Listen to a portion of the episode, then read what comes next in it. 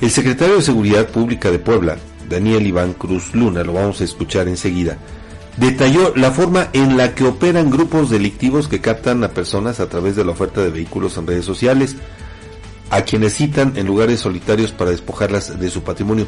Eh, qué, importante es que escuchemos esto, sobre todo para prevenir caer en las garras de estos grupos delincuenciales, Fabián. Vamos a escuchar lo que dijo el eh, secretario de Seguridad Ciudadana en Puebla, Daniel Iván Cruz Luna.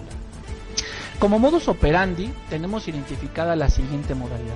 Primero, la creación de perfiles apócrifos. Las personas que se encargan de crear este tipo de perfiles no necesariamente son las que van a operar al momento de llevar a cabo el desapoderamiento del numerario o el contacto con los posibles compradores.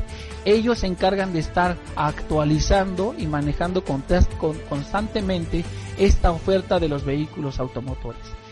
Ellos roban diversas imágenes de otras plataformas o de otras páginas y las van haciendo suyas. Por eso son imágenes del dominio público y que posteriormente mi compañero San Martín nos va a explicar algunas recomendaciones para poder identificar esas fotografías que se encuentran publicadas. Crean varias publicaciones en Marketplace bajo este mismo esquema es cuando un usuario o un interesado eh, teclea un código de búsqueda, pues ya saben ellos qué palabras son las que van a utilizar para poder aterrizar a estas mismas publicaciones que son del dominio de este grupo delictivo.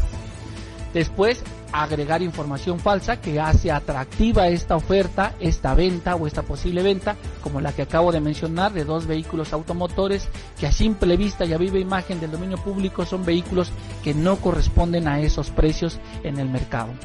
Después, que ya generan algún tipo de contacto a través de estas redes sociales, hacen un acercamiento más, eh, más directo, como lo es a través del Messenger o el intercambio de números telefónicos para emplear el WhatsApp hacen alguna negociación en la misma comunicación y posteriormente hacen incluso algún tipo de beneficio eh, para el posible comprador para poder generar esta confianza entre el comprador y el vendedor.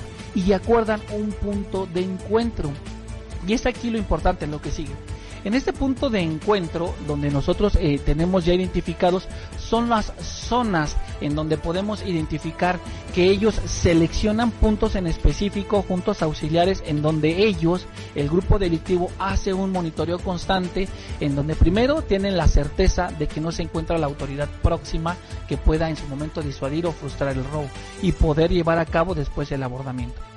Como ya lo mencioné, contactan a la víctima a través del teléfono celular. A una modalidad que emplean muchísimo es no perder la comunicación. Constantemente les están llamando por dónde vienes, cómo vienes vestido, en qué vienes, eh, mándame tu ubicación para irlos monitoreando y ellos ahí ir generando este punto de contacto primero para identificar cuántos son en ese vehículo automotor, descartar que se trate de autoridades y poder llevar a cabo este, eh, este agravio. La víctima cuando se acerca al punto de encuentro, después de que ya se quedó de ver, como podemos ver, vienen de otras entidades e incluso del estado de Puebla, que se ha reducido muchísimo las víctimas originarias de esta entidad, no obstante ha permanecido en las entidades aledañas. Al llegar a este encuentro, realizan lo que se le conoce comúnmente como un halconeo gente que está dando vueltas en la periferia para primero verificar y validar lo que están comunicando vía telefónica. Vengo en un vehículo de tales características, ya estoy en tal punto y estas personas que están halconeando están verificando esa información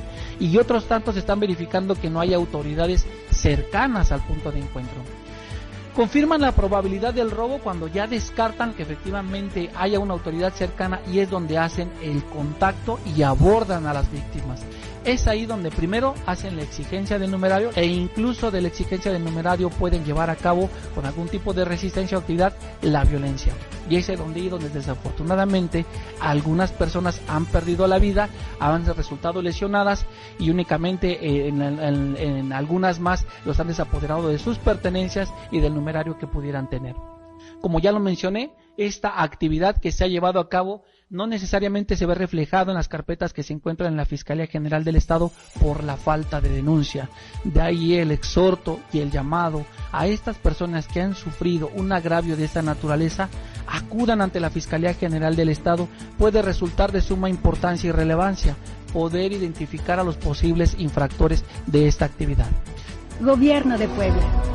Gobierno presente. Nosotros le quisimos compartir íntegra esta participación de eh, pues, lo que dan a conocer las autoridades de Puebla sobre este eh, modus operandi, porque pues es bastante similar al que se utiliza incluso aquí en el estado, Sí. en, algunos lugares y también en San Martín Texmelucan, Puebla, de gente de nuestra entidad de Tlaxcala que va a comprar vehículos atraídas, digo, por esas eh, ofertas pues eh, sí, bastante atractivas. Entonces, ojalá que pueda usted poner atención. Si tiene alguna duda, puede consultar este mismo video en nuestras redes sociales Por supuesto. para tener bien claro, bien preciso el modo de operar de estas bandas delincuenciales y pues obviamente aquí con la recomendación de que usted no caiga en el juego de estos delincuentes. Por ¿no? supuesto. Ojalá que le pueda So- sobre todo, Fabián, porque eh, es, es un delito muy común, recurrente y que